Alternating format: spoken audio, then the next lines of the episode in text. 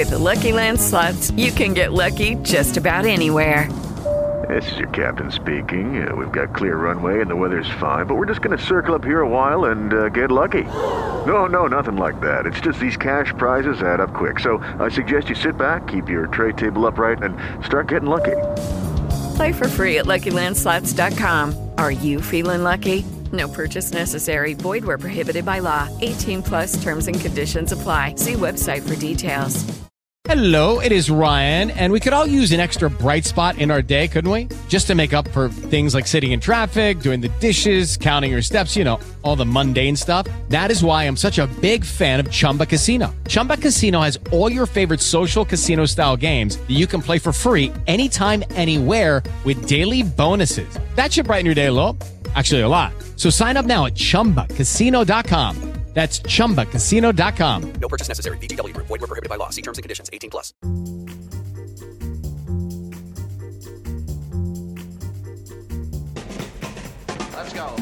Herzlich willkommen zum Podcast Bühnenmenschen, präsentiert von Pierre Schäfer. Alle zwei Wochen stellen wir dir ab jetzt Künstlerinnen und Künstler vor, die uns begeistern. In der heutigen Folge ist Musiker August Klar zu Gast und spricht über Erfolge, Niederlagen und den Traum vom Rockstar-Sein. Wir sagen Dankeschön an unseren Sponsor Göckel Mobil, der Wohnmobilvermietung am Edersee. Und wünschen dir ganz viel Spaß. Jetzt geht's los. So, ihr Lieben, herzlich willkommen. Es ist soweit. Der Podcast, von dem ich euch seit Wochen erzähle, wahrscheinlich seit Monaten zum Zeitpunkt der Veröffentlichung, der wird ab heute produziert. Und wir sitzen hier gerade tatsächlich mitten in der Nacht. Es ist 2 Uhr nachts in meinem Wohnzimmer. Und mir gegenüber sitzt ein fantastischer Künstler, den ich schon sehr, sehr lange kenne und über den ich mich sehr freue, nämlich der fantastische August Klar. August, wir sitzen in Bad Wildungen. Möchtest du erzählen, wie es dazu gekommen ist und welche Verständigungsschwierigkeiten wir möglicherweise im Vorfeld hatten? Äh, wir sind gerade von meiner Wohnung in Borchen, das ist bei Paderborn, das kennt vielleicht keiner, ähm, hier hingefahren. Also eigentlich wollten wir bei mir drehen und ähm, ich dachte, ja, wir machen einen kleinen Podcast. Äh, ich habe nicht mal mit Video gerechnet und dann, äh, ja, kam, ähm, kamen die beiden mit äh, sehr viel Equipment und einer riesigen Leinwand, wie man hier sehen kann. Ich weiß gar nicht, ob sie im, im Bild komplett bis oben hinreicht. Auf jeden Fall, ähm, ja, hat das bei uns nicht in die Wohnung gepasst. Wir haben anscheinend eine sehr kleine Wohnung. Wir sind kleine Hobbitze. Es ja. ist, ähm, was, ich, was ich toll finde, ich war zum ersten Mal bei dir in der Wohnung. Und ähm, als ich dir das Ganze vorgeschlagen habe und ich darauf hätte gefasst sein müssen, dass du natürlich nur mit einem halben Ohr zuhörst, was ich dir da sage, hast du gesagt, gar kein Problem, das können wir im Gästezimmer machen. Und ähm, mir war ja persönlich überhaupt nicht klar, wie groß dieses Ding sein würde. Es ist vier Meter breit und ich glaube zwei Meter vierzig hoch. Ich bin mir insgesamt eigentlich sicher, dass das die einzige Folge ist, die wir jemals produzieren werden, weil es nirgendwo anders hinpasst. Und als ich in diese Wohnung reinkam, die wirklich, äh, das ist so eine Wohnung, wo man sich manchmal ducken muss, wenn man von einem Raum in den anderen geht. Sie ist wunderbar. Man fühlt sich sofort äh, geborgen. Sie ist super eingerichtet. Das ist echt gemütlich. Aber es ist so ein bisschen der Fuchsbau. Also es ist auch keine Wand, steht parallel zur anderen und so. Und ähm, ich glaube, in dem Moment, in dem wir angefangen haben ähm, zu planen, wo wir das Sofa hintragen müssen, um es möglicherweise aufbauen zu können, in dem Moment wussten wir, es wird nicht funktionieren und haben uns alle wieder ins Auto gesetzt und sind jetzt zurück in Bad Wildung in meinem Wohnzimmer. Danke, danke, dass du so spontan warst. Immer gerne. Aber ja, ich finde, es ist aber auch eine schöne Möglichkeit, um nochmal darauf hinzuweisen, wie, äh, wie protzig ich eigentlich wohne, weil ich. Äh, vor allem, welche Deckenhöhe du hast hier. Ja, vor allem, welche Deckenhöhe ich habe. Also, ähm, ich wohne hier quasi im Bad Wildunger Élysée-Palast und ähm, wir sind im Westflügel. Und ja, also ich finde ich habe nicht damit gerechnet, dass wir hier sein würden. Wir wollten auch vor ungefähr vier Stunden anfangen mhm. aufzunehmen. Das heißt, jeder in diesem Raum hat das Zeitgefühl einfach vollkommen verloren. Was würdest du den Leuten, die dich nicht kennen, darüber sagen, was du künstlerisch machst? Also ich, also ich trete auf äh, in verschiedenen Arten und Weisen. Also ich mm, mache äh, teilweise ähm, trete ich als Poetry Slammer auf, teilweise als Musiker, manchmal auch einfach ein Mix. Manchmal bin ich Feature für Poetry Slams mit Musik und Quatsch. Ähm, bisschen Comedy, aber ich glaube, ich bin kein Comedian im klassischen Sinne, wenn, was auch immer der klassische Sinne ist. Ja, also ich mache viel, ähm, ich mache gerne lustige Sachen, gerne so ein bisschen Dada, dadaistische Kunst, könnte man es vielleicht nennen. Ja, und boah, das ist ein weites Feld tatsächlich. Ich bin jetzt nicht so, ich gehe zu Com Comedy-Veranstaltungen, sondern es ist mal das und mal das und mal eine kleine Sache da und dann mal ein Auftritt tatsächlich auf irgendeiner Hochzeit oder in, tatsächlich auch, oder auch mal eine Halle vor, weiß ich nicht, 500 Leuten oder was manchmal auch noch vor 20. Also es ist, ja, sehr abwechslungsreich auf jeden Fall. Genau, ich habe ja seit fünf Jahren die Talentbude in Bad Wildungen, die ja keine reine Comedybühne ist, sondern immer auch andere Präsentationsformen quasi erlaubt. Und ich habe dich immer als Musiker gebucht. Mhm. Ähm, du gehörst zu den Leuten, die ich selbst nie live erlebt hatte, sondern es war eine Empfehlung. Ich glaube von Jan Kalter, liebe Grüße an Jan Kalter an der Stelle, den wir sehr schätzen mhm. und äh, den wir äh, dringend äh, auf allen Bühnen der Welt sehen wollen. Mhm. Ähm, ich glaube, Jan hat mir dich empfohlen und ähm, wir hatten nur schriftlichen Kontakt, bevor du zum ersten Mal in Bad Wildungen warst hast. Und ähm, ich ähm, war sehr beeindruckt davon, was du auf der Bühne machst. Und wir haben uns danach, ich habe dich oft gebucht. Also ich mhm. habe dich für die verschiedensten Sachen gebucht, darüber werden wir gleich reden.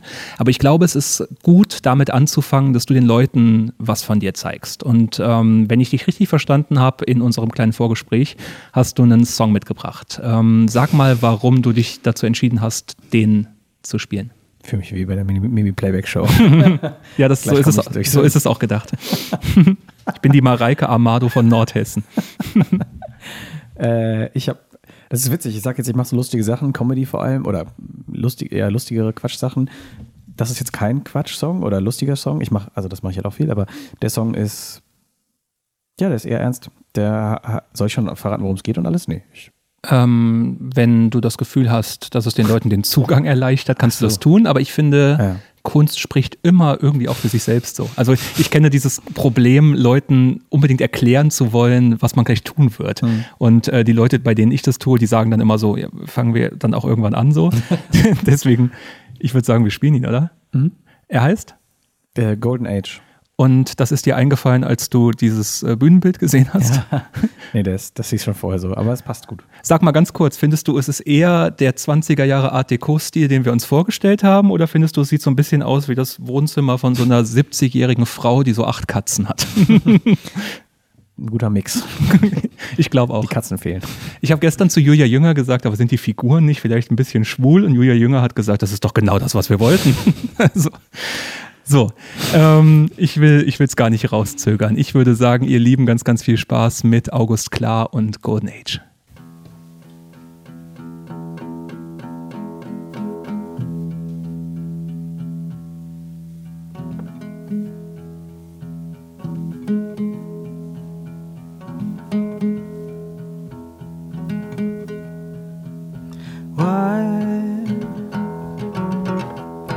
Why would you go where everyone goes? And I never really know what is the star, what is the star? What will you say when no one's around you? And I feel I don't really see what you want.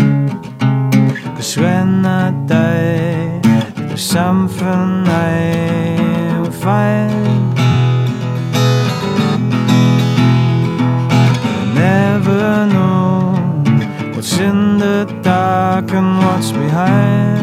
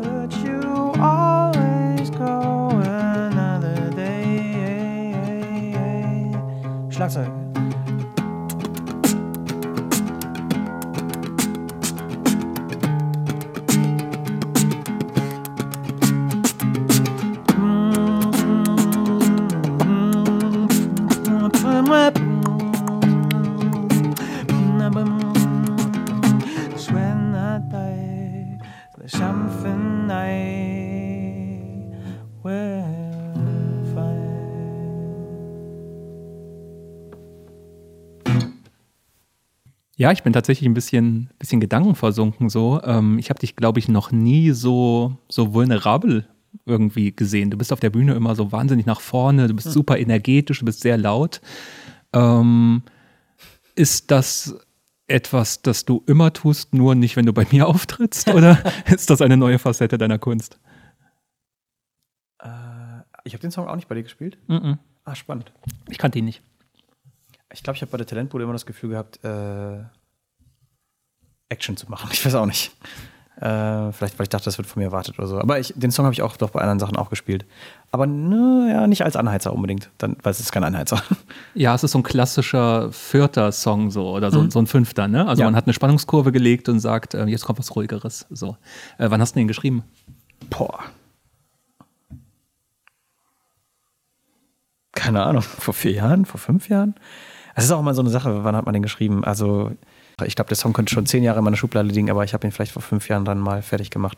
Und da wollte ich dich fragen, ob du das auch so hast. Ich bin doch überhaupt kein Musiker.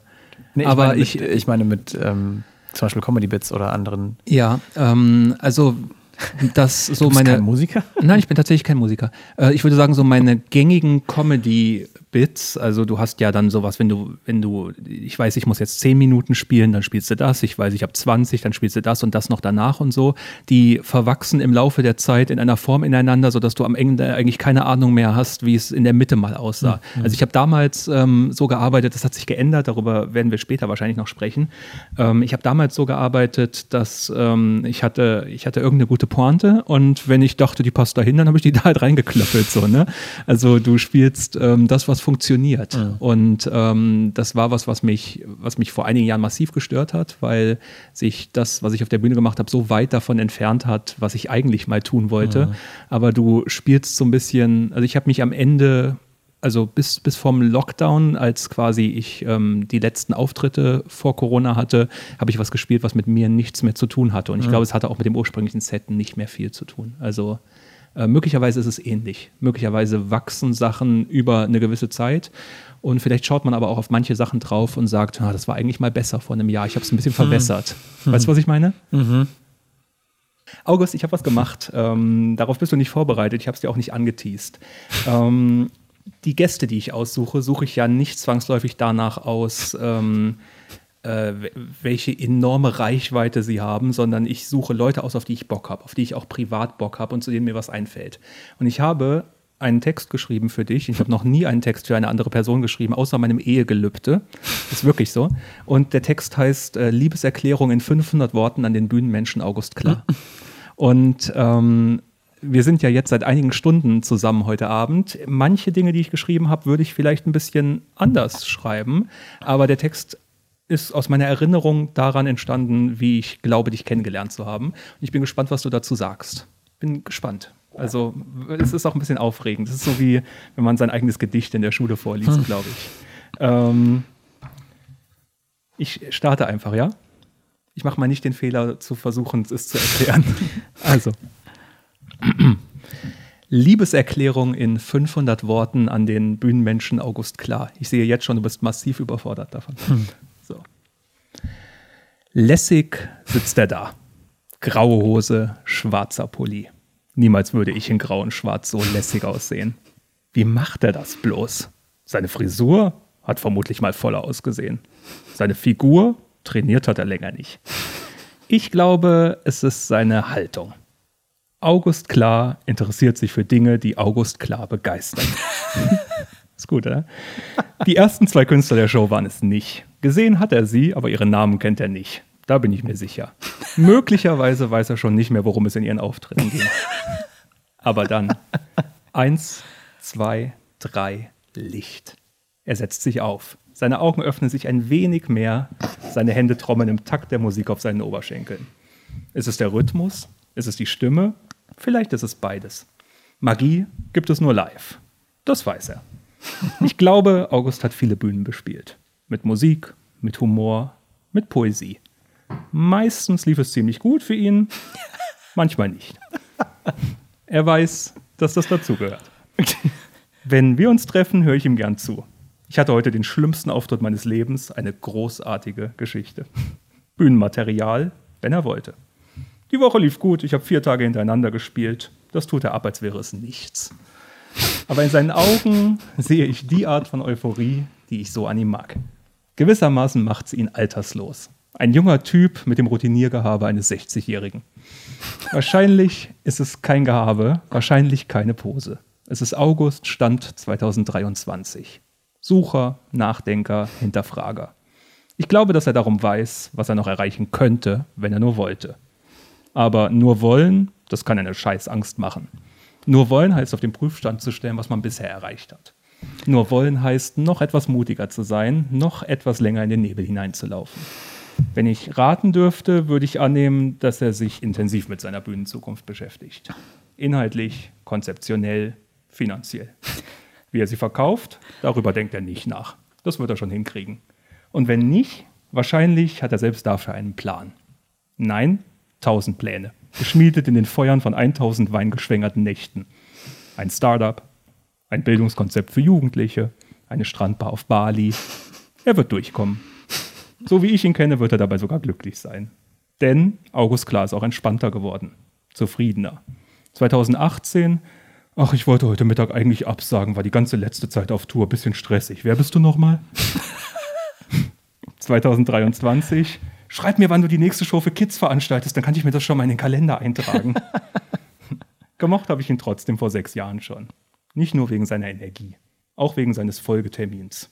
Heute Abend treffe ich mich mit ein paar Kumpels und wir spielen Magic the Gathering. Es gibt vermutlich nichts im Kosmos, das unlässiger ist als Magic the Gathering. Aber wenn August davon erzählt, denke ich, könnte ein fantastischer Abend werden. Bin mir absolut sicher, dass er die Regeln von Anfang bis Ende auswendig aufsagen kann. Fertig? Ja. Wow.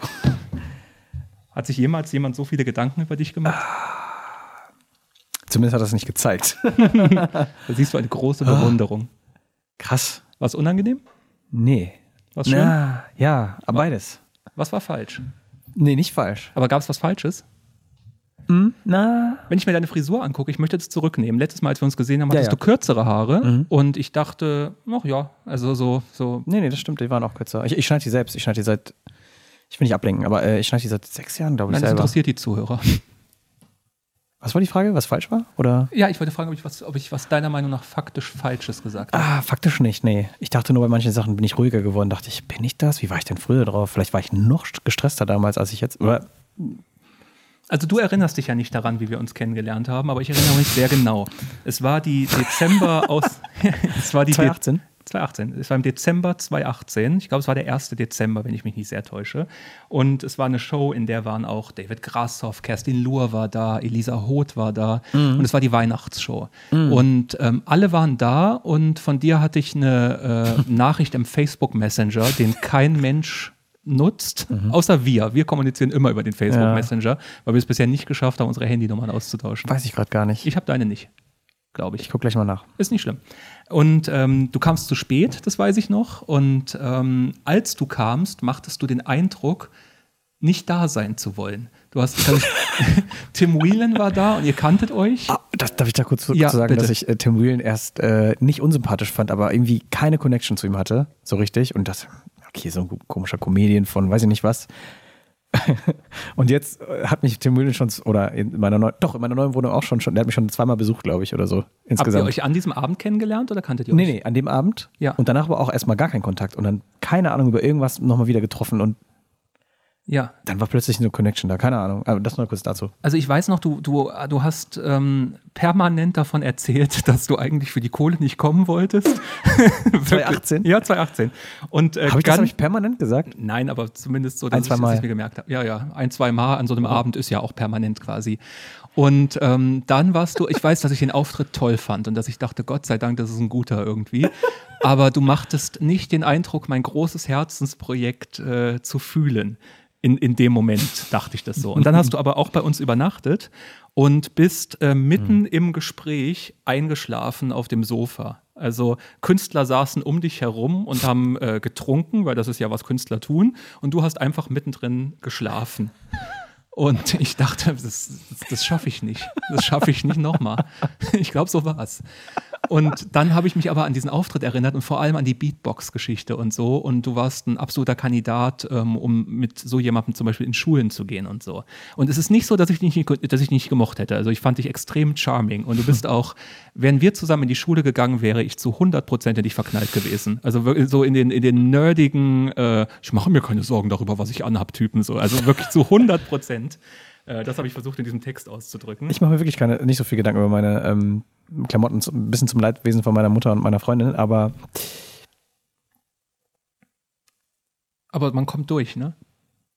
Was ich gerne hätte, ähm, ich glaube, äh, Barbara Schöneberger hat das mal gesagt. Die sagt so, sie, sie wäre gerne so wie Isabelle Huppert, also wie diese französische Schauspielerin, die so im schwarzen Rollkragenpullover einfach mit so einem Glas Wein an der Wand lehnt und einfach mal sowas sagt wie, oh, kann ich jetzt eigentlich nichts zu sagen. Und dann sagt sie, ich bin aber immer die, die so wie Dolly Parton so, so mit der Federbohr in den Raum kommt und, äh, und immer irgendwie so, weiß ich nicht, Autogramme im Bordbistro gibt und so. Und ich erkenne mich da so wieder. Also ich, ich wäre manchmal so gerne, wäre ich mal so der, der, der Typ, wo alle anderen so sagen, wow, also wie, wie macht er das so? Und ich bin aber immer, selbst wenn ich mir vornehme, nicht stattzufinden, bin ich innerhalb von fünf Minuten der Redelsführer bei, egal, egal wie wenig Ahnung ich von der Thematik habe. So.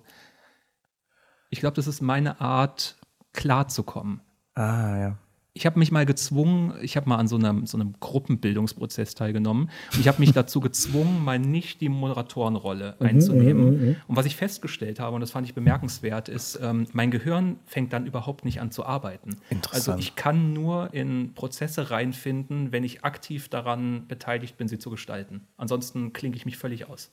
Wir haben da so ein Spiel gespielt, das war eigentlich für Grundschüler gedacht und ich habe das nicht kapiert.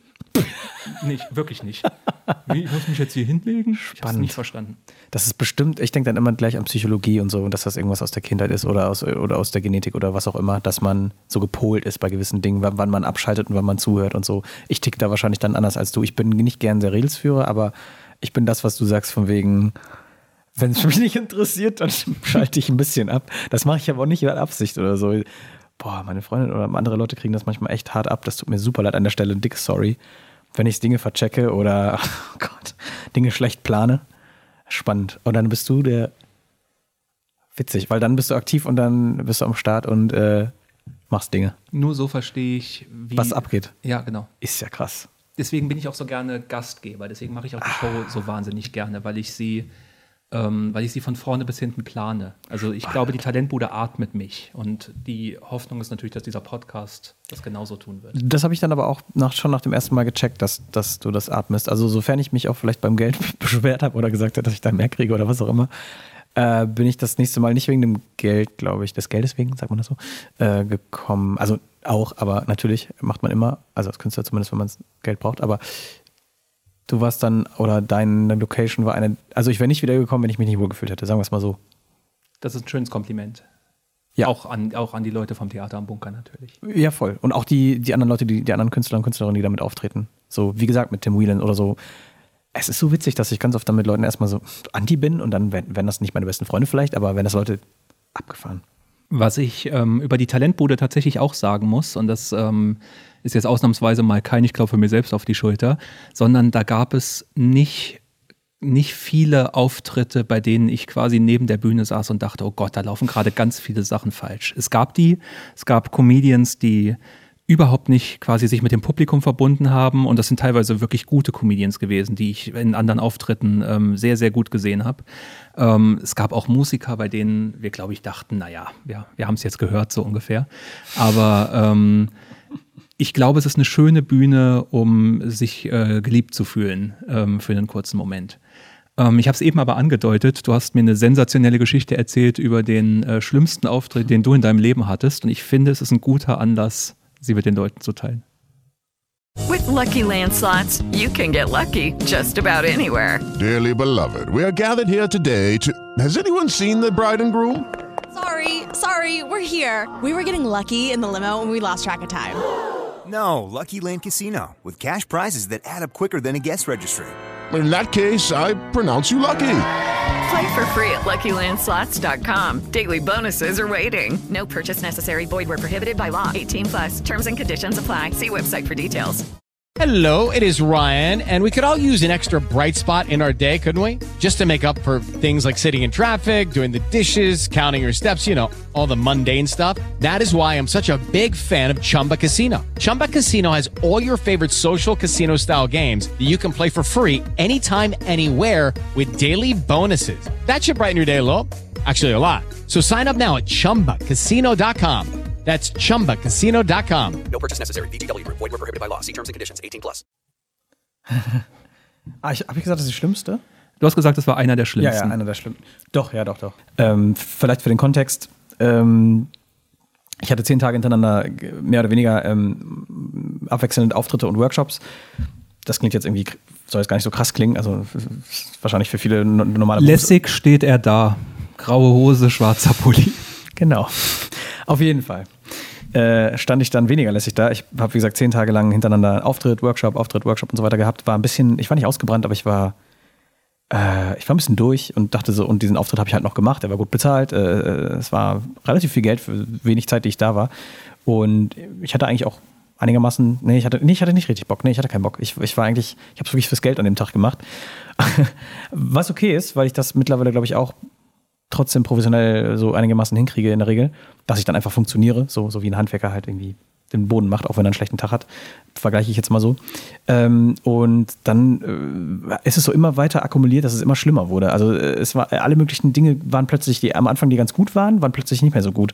Ich bin aufgetreten in so einer, in so einer Scheune, also in so einem Scheunentor sozusagen. Links daneben waren so Kuchen äh, aufgestellt. Also für Leute konnten sich da halt Kuchen und kleine Snacks holen und so weiter und einen Sekt empfangen. Und ich wurde vorher noch gefragt, ähm, ist es okay, wenn während deines Auftritts ein Sektempfang ist? Und ich habe irgendwie nicht gereilt, dass neben mir der Sektempfang ist, sondern ich dachte, der ist fünf Minuten weiter vorne, ähm, irgendwo, irgendwo da hinten halt, wo Leute lang gehen und nicht direkt neben mir. Es war dann nämlich, wie gesagt, direkt neben mir. Ähm, während ich also gespielt habe, angefangen, ähm, war neben mir so eine, so eine Kolonne von Leuten, die sich Sekt geholt haben, die mir fast quasi die Hand geben könnte, wenn meine Gitarre, ich muss mit meiner Gitarre wirklich aufpassen, dass ich nicht an die Leute komme, dass ich so, Entschuldigung, ja, ja, klar, kein Problem, ich spiele weiter, ja, ja. mhm. So nach dem Motto, was, hallo, ja, schön, schön Sie auch kennenzulernen, privat. Äh, weiter gespielt, gespielt. Die Sonne war komplett am Ballern, es war super heiß, es waren über 30 Grad in der Sonne, es war super heiß. Äh, die Sonne ist auch immer weiter vorangeschritten, dass sie äh, auf mein ganzes Equipment schien und mein Equipment funktioniert so, dass ich in der Regel zumindest ein paar Zahlen und Nummern sehen muss, die digital da leuchten. Da konnte ich aber gar nichts mehr sehen, was geleuchtet hat, weil die Sonne so draufgeballert hat, dass ich gar nicht wusste, im Prinzip, ich habe einfach blind gespielt, mehr oder weniger. Das war so die Sache, dann war der Sound irgendwie abgrundtief kacke. Nicht kacke, nee, das stimmt auch nicht, aber er war so leise, dass mich Leute echt so, hey, könnt, und, kann man mich hören? Und Leute saßen einfach nur da und haben nicht reagiert. Und dann weißt du, ah, man hört mich anscheinend nicht. Und dann habe ich so gespielt, mein Ding irgendwie durchgezogen, weil ich dachte, ja, komm, irgendwas 20 Minuten, zieh das jetzt einfach durch, alles cool, alles easy. Das ist ja auch gleich vorbei und dann kriegst du dein Geld, dann kannst du eine Rechnung schreiben, komm, zieh durch. Und das ist eigentlich kein guter Gedanke, wenn man den schon im Kopf hat. Dann ist schon, dann ist schon kacke in der Regel. Und dann, um es zu toppen, und ich war schon, ich war nicht gut drauf, ich war nicht so selbstbewusst, wie ich sonst vielleicht hätte sein können. Ich war, ich war in keiner guten Verfassung. Dann kommt so ein Typ plötzlich, so ein älterer, 50, 50 60, ich kann es schlecht einschätzen, wahrscheinlich, ja, so irgendwo dazwischen. Und, und, und stand vor mir und hat mich angeschrien wirklich und sagte, was hat er gesagt? Ähm, ah, was hat er denn nochmal gesagt? Äh, Ich erinnere mich daran, was er gesagt Was hat, aber ich kann diese Pointe jetzt nicht bringen. Er hat gesagt, äh, ah genau, er hat gesagt, äh, sag mal, hast du Schmerzen? Und ich war noch völlig verblüfft. Ich dachte, er macht einen Joke und will mir irgendwie so ein bisschen so, so, so ein Mitmachding oder sowas. Und ich so, äh, äh, nein. Und denke so, was kommt jetzt? Ob du Schmerzen hast? Und ich so, äh, nee, nee, gar nicht gesteckt, was er will. Ja, das klingt nämlich scheiße oder so. Ne? Das klingt furchtbar für die Ohren. Oh, was soll denn das? Und ich habe gerade so, so ein Stück gemacht, was in der Regel gut funktioniert, die Leute zum Lachen bringt. Also ich, ich mache dann so eine Jazznummer, wo ich dann so ne, also so ein bisschen in diesem und so komplett ausraste und alles lupe und so und komplett abgehe und, und er dachte, er hat das gar nicht verstanden. Er dachte, ich habe einen Anfall oder so. dann hatte er einen Anfall im Prinzip und ich war voll so. Und normalerweise bin ich, wenn es mir gut geht, relativ schlagfertig dann, kann damit umgehen. In dem Moment war ich gar nicht schlagfertig. äh, Du hast nur, so die denkbar coolste Antwort gegeben, die möglich war. was habe ich nochmal gesagt? Nein. Gott. Nee, nein. Nein, Sir. Gott, und normalerweise äh, alles Coole und das, war- das war wirklich nur peinlich für mich. Und alle haben sich nachher auch, viele kamen dann zu mir an, auch für Veranstaltungen und so, haben, haben sich entschuldigt dafür und das darf eigentlich nicht sein. Und ich dachte nur so, oh, ich will hier nur weg. Ich will einfach nur nach Hause, ich habe keinen Bock mehr. Ja, und das war, äh, oh, das war echt kacke. Das aber das ist, eine, das ist eine wirklich gute Geschichte. Also so aus der, aus der, aus der Stand-up-Perspektive würde ich, die in- würde ich die unbedingt umsetzen. Also in, in irgendeiner Weise. Ich könnte sie einfach eins zu eins machen und Ja, die würde immer funktionieren. Ich glaube Wirklich. auch. Das ist auch eine gute Einleitung für den Song, äh, den du einfach danach singst. Ich spiele euch jetzt mal einen Song, der funktioniert eigentlich gut, bis auf das eine Mal in der Scheune. Aber man hat solche Auftritte und man kann es teilweise nicht steuern. Manchmal, finde ich, weiß man vorher schon alles, also rote Flaggen überall. Alles deutet darauf hin, Ja, ja, ja, das wird niemals klappen und trotzdem findest du dich im Auto wieder auf dem Weg dahin. Und du denkst die ganze Zeit nur, ja, soll ich mal von meinem erzählen? ja, bitte. Ich habe überlegt, von welchem ich erzählen könnte. Und ich glaube, es gab einen, wo alles schiefgelaufen ist, was möglich war.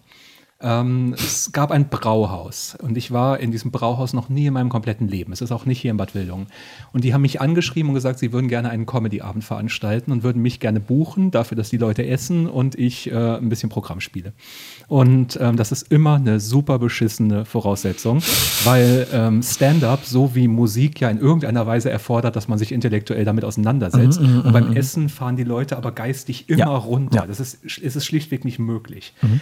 Und ähm, trotzdem habe ich zugesagt, weil es gut bezahlt war. Ja, Die haben gesagt, ich soll 90 Minuten spielen und das war zu einem Zeitpunkt in meiner Karriere, in dem ich diese 90 Minuten nicht hätte füllen können.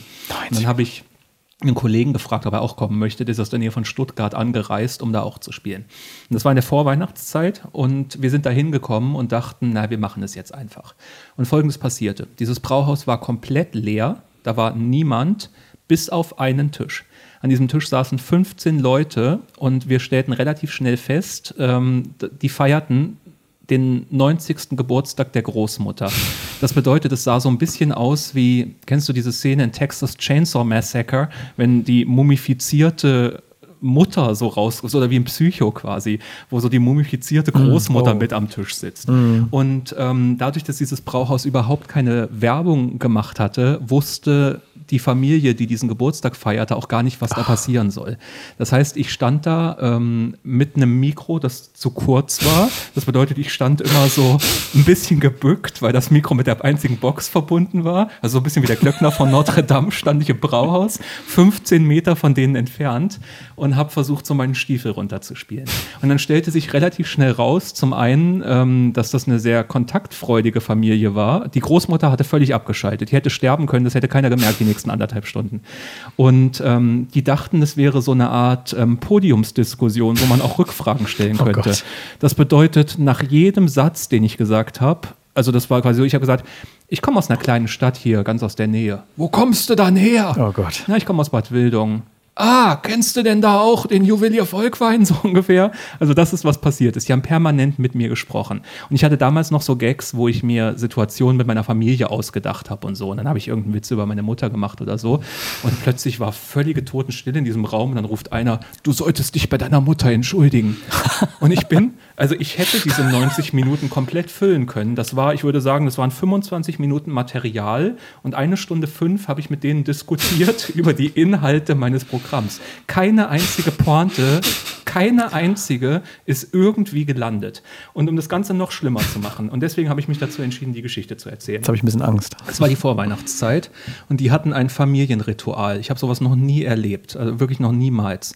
Die hatten einen Song und den haben die immer alle zusammen gesungen, wenn die eine Runde Schnaps getrunken Oh Gott, haben. ja. Und der Song, ich wollte niemals im Internet singen und es ist mir auch jetzt schon unangenehm, aber der Song ging, weil Weihnachten ist, weil Weihnachten ist. Und dann hat die komplette Familie Schalalalala. Und dann gab es immer noch einen, der hat so Lokomotivengeräusche gemacht, so ein und das haben die, also ich war mitten im Satz und dann fingen diese 15 Leute an, diesen Song zu singen. Und du weißt ja in dem Moment auch nicht, was du tun sollst. Du stehst einfach nur in diesem Raum mit diesem Mikro gebückt neben der Box, du weißt nichts mehr. Und irgendwann, ich glaube, nach 20 Minuten habe ich angefangen, dann einfach immer mitzusingen und habe mir dann quasi auch eine Flasche Schnaps dahin stellen lassen. Dann hast du alles richtig gemacht. Ich habe eigentlich alles richtig gemacht. Und dann, äh, also wie gesagt, meine Dreiviertelstunde war irgendwann um so. Und dann habe ich, ich habe äh, zu meinem Kollegen gesagt, so viel, Freude so. Und dann habe ich den Rest des Abends dazu genutzt, äh, wirklich rotzevoll diesen Laden zu verlassen. Und dann hat der, hat der Besitzer am Ende gesagt, das, das können wir doch jetzt eigentlich immer in der Vorweihnachtszeit machen. Oh und ich habe gesagt, das ist also, in, in 100 Jahren. Also, nein, ich habe gesagt, ja, ja, schreib. Schreib. Aber, also das.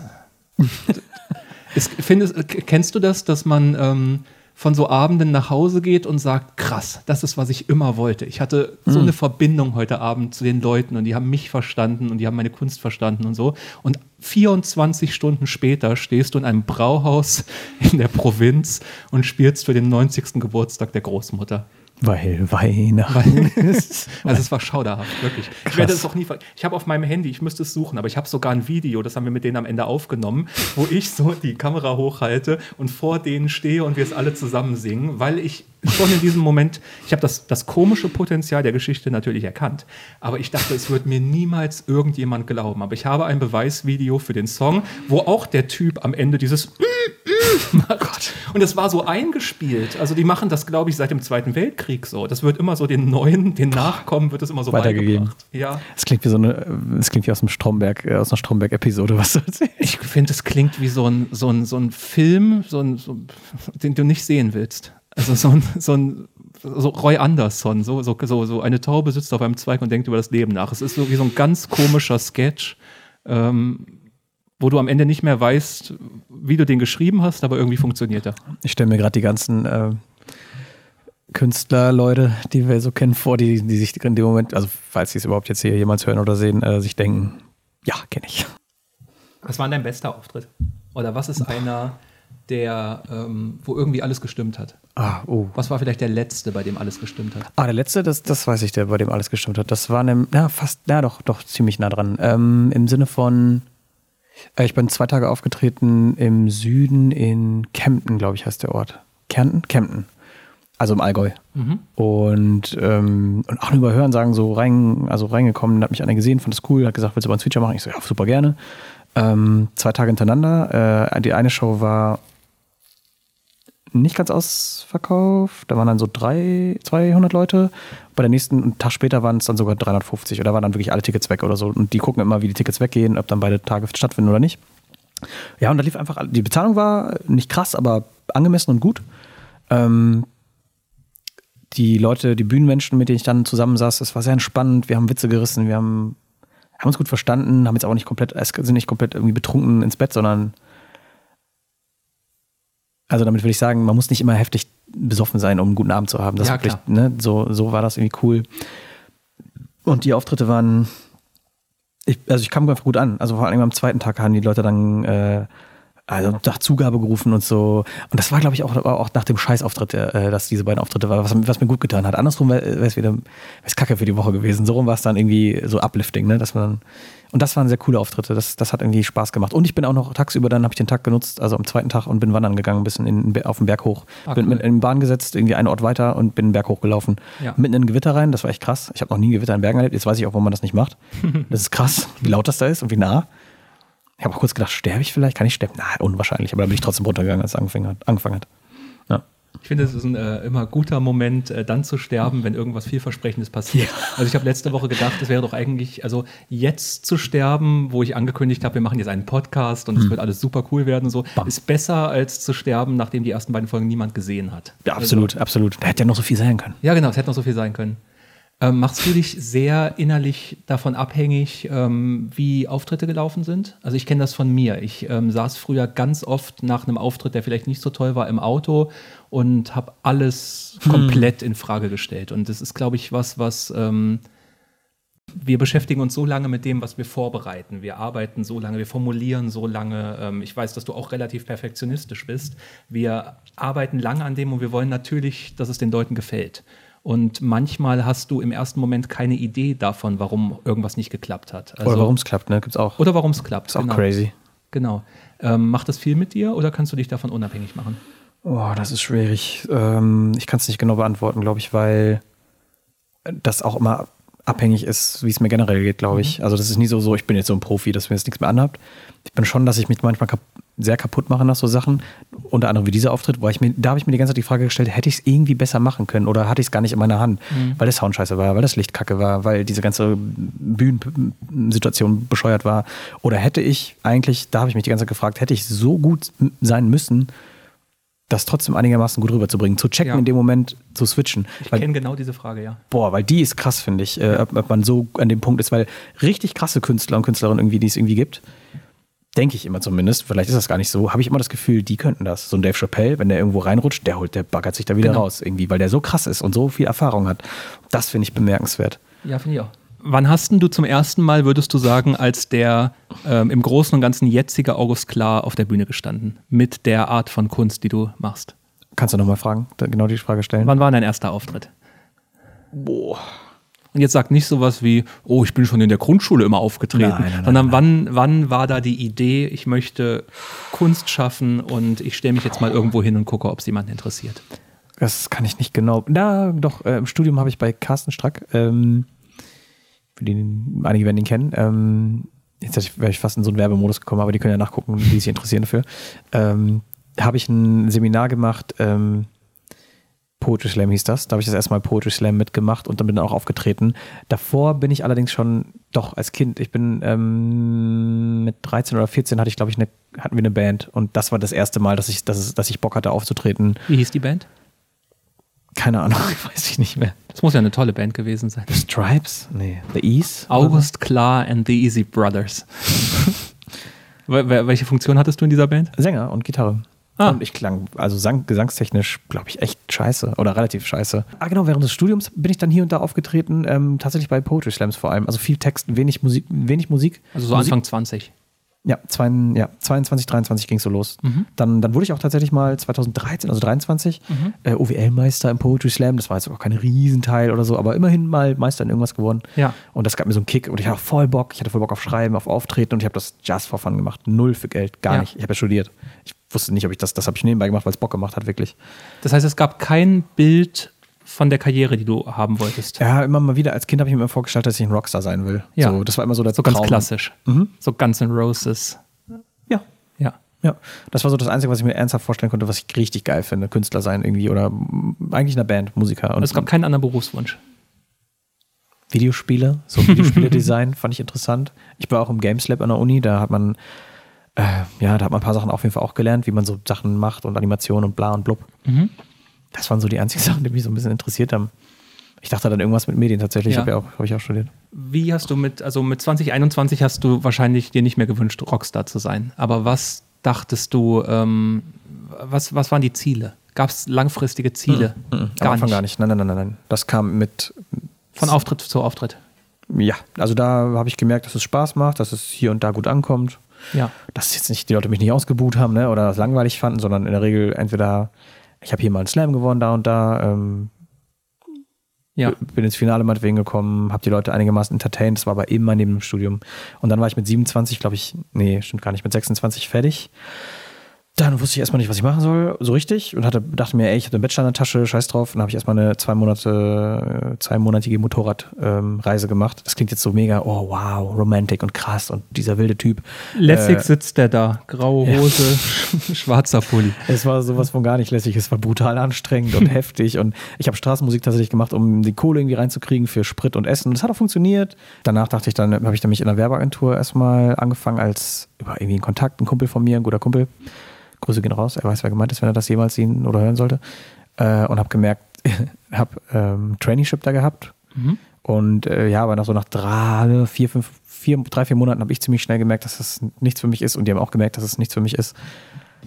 Ja. Es war auf jeden Fall auf beidseitigen. Äh, War das der letzte, ich sag mal, bürgerliche Job, in dem du gearbeitet hast?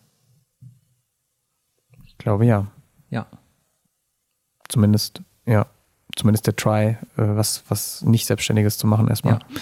Und kein Plan, wie es dann kam, aber irgendwie habe ich dann gedacht, hm, ich, ich habe ich hab, genau, ich habe ein bisschen Geld in der Zeit angespart, nicht viel, äh, so 4000 Euro oder so. Also für manche ist es viel, aber für ein Startkapital war es halt für mich gut, um reinzukommen. Und dachte, ja komm, ich habe jetzt ein bisschen Geld und jetzt probiere ich einfach mal dieses, ähm, ich habe gemerkt, hey, warte mal, ich, ich konnte doch auf den Bühnen ganz gut eigentlich loslegen. Es gab, gerade Slam hatten wir natürlich, es gab immer Fahrtkosten, gar nicht mal so schlecht. Auftritte wie, wie deine, sage ich jetzt mal, so in der Art hatte ich so die ersten Versuche. Meinen ersten Workshop dann irgendwann mal gegeben in Poetry Slam, weil dann am Anfang natürlich gar keine Ahnung gehabt und was. Ich habe gedacht, ey, komm, mehr als probieren, mehr als scheitern kann ich ja nicht. Also ich probiere das jetzt einfach. Und dann ging das so von Stöckchen auf Stöckchen, Stöckchen zu. Ich habe ich hab sowas ähnliches ja in meinem Text geschrieben. Ich habe ja gesagt, durchkommen wird er immer irgendwie. Ja, ja. Ähm, Aber mehr Sorge als der Text. Der, der Text gibt so eine Lässigkeit wieder, wo ich denke, ich habe auch viel Sorgen immer gehabt und mir Gedanken gemacht ohne Ende. Ja, ich habe ja gesagt, dass ich mich in dieser Situation, die du geschildert hast, so wiederfinde. Ähm, ich habe den letzten Comedy-Auftritt, ich, ich will nicht sagen als der alte Pierre Schäfer, aber mit dem, was man so von mir kannte, ähm, wenige Wochen vor dem ersten Corona-Lockdown gespielt, also 2020. Und das war eine Zeit, in der ich mich kreativ völlig ausgebrannt gefühlt habe. Ähm, ich weiß noch, woran ich mich erinnern kann, und das ist eigentlich ein sehr paradoxes Gefühl ist, der erste Lockdown kam und alle sind sehr alarmistisch geworden. Alle haben gesagt, äh, wie soll es weitergehen? Wir wollen wieder auf die Bühne. Dann gab es so viele Kollegen, die in Autokinos gespielt haben und so weiter. Und ich hatte die exakt gegenteilige Empfindung. Also es war die absolute Erleichterung für mich. Für mich die ersten zwei Monate absolut auch. Genau. Weil Komplettes, keiner konnte was ich machen. War, genau, ich war so im Hamsterrad in diesen Wochen und ich war so unglücklich mit dem, was ich gespielt habe. Ich war zum ersten Mal im Quatschclub eine Woche, ähm, ich glaube einen Monat vorm Lockdown. Und ich stand vor diesem Kuh ähm, und das waren, glaube ich, keine schlechten Auftritte. Die waren ich will jetzt nicht sagen sachdienlich, aber die haben das getan, was sie tun sollten. Und ähm, ich weiß, der erste Abend lief nicht gut, die anderen liefen deutlich besser. Und ähm, ich saß danach im Hotel und dachte, es hat mir nichts bedeutet. Mhm. Und es hat nichts mit dem Quatschclub per se zu tun. Das ist eine wunderbare Bühne, das ist eine, wo jeder sich wünscht, wieder eingeladen zu werden. Aber ich habe nichts gefühlt. Ich habe es einfach nur runtergespielt. Und dann kam der Lockdown und ich bin, ähm, ich habe mich ich habe mich überhaupt nicht darum gerissen, wieder aufzutreten, weil da eine so große Unzufriedenheit war. Und dann hat mein Leben ja eine Kurve genommen, die ich nie erwartet hätte. Also ich bin ja ähm, über einen Lehrauftrag quasi in die Grundschule gekommen und bin jetzt seit drei Jahren quasi in Grundschulen tätig. Und da kommen Sachen zusammen, die ich niemals erwartet habe. Ich wollte nie Lehrer sein. Ich habe mein Studium mit Mitte 20 abgebrochen, weil ich es so gehasst, weil ich die Vorstellung so gehasst habe, das Lehrer zu sein. Ich kann dir heute nicht mehr erklären, warum ich das so gehasst habe, aber ich wollte es nicht machen. Und ähm, Man ändert ja auch so ein bisschen sein Blickwinkel auf Dinge, ne? ja, glaube ich auch. Was tatsächlich nicht gut war, war, ähm, ich dachte, dass das mein ausschließliches Leben sein wird. Und ich habe diese kreative Seite, die ich hatte, komplett, ich habe die wie in einen Koffer gepackt und auf den Dachboden gestellt. Ich wollte nicht zurück auf die Bühne. Ich bin zum jetzigen Zeitpunkt seit drei Jahren nicht aufgetreten. Ich hatte keinen einzigen Auftritt, weil ich gesagt habe, wenn ich tatsächlich wieder mit eigenem Stuff auf die Bühne zurückkomme, dann wird es nicht das sein, was es damals war. Ich mache es mir nicht einfach. Ich komme nicht mit diesem Set, das ich nicht mehr fühle, quasi Mhm. auf die Bühne Mhm. und mache so die üblichen, weiß ich nicht, Dick-Jokes und äh, denke mir was über Verwandte aus, die es nicht gibt und so Mhm. weiter. Ich wollte das nicht machen. Und ähm, man hat mir immer Auftritte angeboten in der Zeit, ich habe sie alle abgelehnt. Ähm, und ich habe nächste Woche, also ähm, in ziemlich genau acht Tagen, den ersten Auftritt seit drei Jahren und habe komplett neues Zeug geschrieben. Und ich war noch nie so fleißig, würde ich sagen. Ich habe da jeden Tag stundenlang dran Boah. geschrieben. Und ich habe die Empfindung dazu, was es ist, vollkommen verloren. Also dieser Text, den ich geschrieben habe, ist so persönlich wie nichts, was ich jemals geschrieben habe. Und er ist aber auch völlig anders. Ähm, ich habe ihn zum ersten Mal auch nicht für ein potenzielles Publikum geschrieben. Also ich werde ihn nächste Woche spielen, Wo? weil, wo ich ihn spielen werde, äh, beim Düsseldorfer Comedy Slam. den ich mal gewonnen habe mit meinem alten Zeug. Ich könnte es mir einfach machen. Ich könnte es einfach rauskramen, es spielen und möglicherweise Ja, würde ja. es gut laufen. Mhm. Aber ich kann es nicht. Ich, ähm, Dann musst du auf jeden Fall sagen, ob du es dann gespürt hast in dem Moment oder danach oder wie es war. Das würde mich auf jeden Fall interessieren. Ja, werde ich machen. Werde ich machen. Lass uns mal, den, lass uns mal entkoppeln. Das eine ist der Blick auf die Karriere und das Mhm. andere ist der ähm, Anspruch an die eigene Kunst. Wie weit würdest du sagen, bist du von deinem Anspruch an das, was du auf der Bühne tust, entfernt? Oder bist du da sehr nah dran? Oder spielst du nur auf der Bühne, was deinen Ansprüchen zu 100% genügt? Ah, das- ist schwierig zu beantworten. Boah, das ist sehr schwierig, weil manchmal bin ich auf der Bühne und mache irgendwas, einen Song oder was ähm, und merke, boah, perfekt genailt, so, die Leute rasten aus. Und dann, die, dann ist so eine, wie so eine, das kennst du bestimmt auch von, von wenn, wenn ein Stand-up richtig gut funktioniert, die Leute richtig abgehen und dich genau für das feiern, was du gerade machst und du fühlst es selber und es ist wie so eine höhere, hab keinen, gar keinen Begriff dafür, eine höhere Macht, eine höhere Fluoreszenz, keine Ahnung, ich kann es nicht, eine höhere, alles ist so im Einklang, alles ist so im, Ja, ja. So was ganz Metaphysisches, was man nicht beschreiben kann. Und du, du, du lenkst auch das, was passiert. Ja, ja, ja, ja. Du sagst Ja. einen kleinen Satz und die Leute lachen und Genau. Und du weißt, du dass sie lachen Connection. werden. Ja, genau, Ja. genau. Und du hast so eine Connection und du reagierst meinetwegen auch auf Sachen, die irgendwie passieren und machst du und die reagieren wieder auf dich und dann ist, wow, das ist boom, dann denke ich, besser kriege ich, das würde ich jetzt gar nicht besser hinkriegen. Ja. Und dann aber gibt es immer auch diese andere Seite, die, wo ich natürlich denke, wie wäre denn das jetzt alles hier gewesen, wenn ich jetzt jeden Tag hier also drei, vier, fünf Stunden investiert hätte? Ja. Wie wäre das denn, wenn ich mir den Text nicht nur einmal runtergeschrieben hätte und einmal bearbeitet, sondern fünfmal bearbeitet hätte? Ja. Bla bla bla, was wäre, wenn, was wäre, wenn, was wäre, wann? Kann halt auch nervig sein. Also äh, vor einem Monat habe ich mich so reingesteigert, dass ich mich, also da habe ich mich komplett fertig gemacht und dann hatte ich Bock auf gar nichts und so. Und dann Ja. habe ich irgendwann mir gesagt, oh, boah, es reicht jetzt mal. Wie würdest du den Bühnenmenschen August Klar im Jahr 2023 beschreiben? Musst du es nicht in einem Wort machen, kannst einen ganzen Satz machen. Den Bühnenmenschen, nicht mich persönlich sozusagen. Nein, für dein Privatleben interessiere ich mich nicht. Ähm, Was natürlich nur ein Scherz war. Alles, alles gut. Moment. ähm, was habe ich denn gerade eben im Kopf gehabt? Ich würde ihn beschreiben, schon professionell, schon relativ professionell mit wesentlich Luft nach oben. Stimmt das, was ich im Text geschrieben habe, mit nachdenkend, hinterfragend? Auf jeden Fall. Habe ich genäht. Ja, ja, schon. Also an der Stelle auf jeden Fall. Ähm, Stimmt das zweifelnd? ja. Äh, ja, ja, ja, sehr, sehr zweifelnd leider. Ja. Mal mehr, mal weniger, mal, mal schlimm, mal nicht so schlimm. Manchmal auch ein bisschen anstrengend. Ähm, ich weiß auch nicht, ob das eine Triebfeder ist oder ob es äh, nervig ist nur. Ja. Was wäre die Wunschvorstellung für August Klar in, weiß ich nicht, für den Bühnenmenschen August Klar in zehn, in zehn Jahren? Was ist das Ideal? Das ist eine gute Frage. Das bin ich gerade dabei, mir selbst noch versuchen zu, also ich versuche gerade das noch zu beantworten mir selber. Mhm. Manchmal denke ich so, ah, so Reinhard Grebe, als er, Mhm. äh, als er so, wie alt war er, 40 oder so? Ähm, so, so die Richtung. So Mhm. muss nicht von allen gemocht werden. Kann ein bisschen, kann ordentlich freaky sein, ruhig. Mhm. Aber Leute sollen checken, was da abgeht. Und ah, wenn ich so 200 Leuten einen richtig geilen Abend machen kann, mit meinem Stuff, worauf ich Bock habe und die dann im besten Fall auch, wäre schon geil. Aber gleichzeitig schreibt mein Herz oder was auch immer da drin ist, äh, das ist aber nicht alles, da ist noch irgendwas anderes. Und ich Mhm. weiß aber gar nicht, was das andere noch ist. Ähm, ganz weird. Tut auch fast, ist, man hat, ich habe fast, tut fast weh, die Frage, oder halt, ich habe Angst davor, weil man Ja. muss sich wirklich damit auseinandersetzen, was man wirklich will. Und dann kann man ja wirklich ernsthaft dran arbeiten, wo es hingeht. Ja. Äh, dann wird es dann wird's erst spannend. ja. Wir würden jedem Gast gerne was schenken. Hm. Äh, du kriegst ein Gastgeschenk. Und ähm, ich habe keine Ahnung, ob es dir gefällt, aber wir haben eine ganze Weile überlegt, was August klar glücklich machen könnte. Und wir glauben, wir haben was gefunden. Ein Auto. ja. Hier ist ein 100.000 Euro. Oh, ja, das wäre schon chillig. So, Aber es würde mich nicht glücklich machen. August Mäuschen.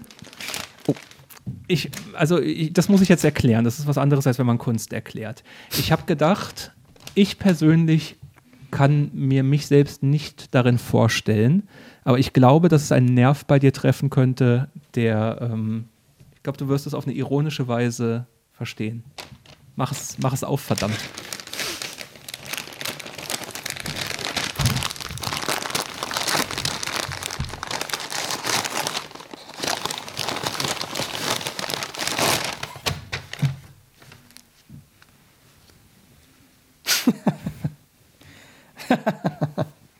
Beschreib's den Leuten, die uns nicht sehen. Das ist ein T-Shirt. Ich, ich kann es, äh, ja genau, ich muss denen beschreiben, die es nicht sehen. Äh, und da steht drauf, mein Dinosaurier-Alphabet. Und es sind tatsächlich, ich glaube, alle Buchstaben vorhanden und alle Dinosaurier sind drauf. Das habe ich natürlich nachgeprüft. Sehr gut. Ähm,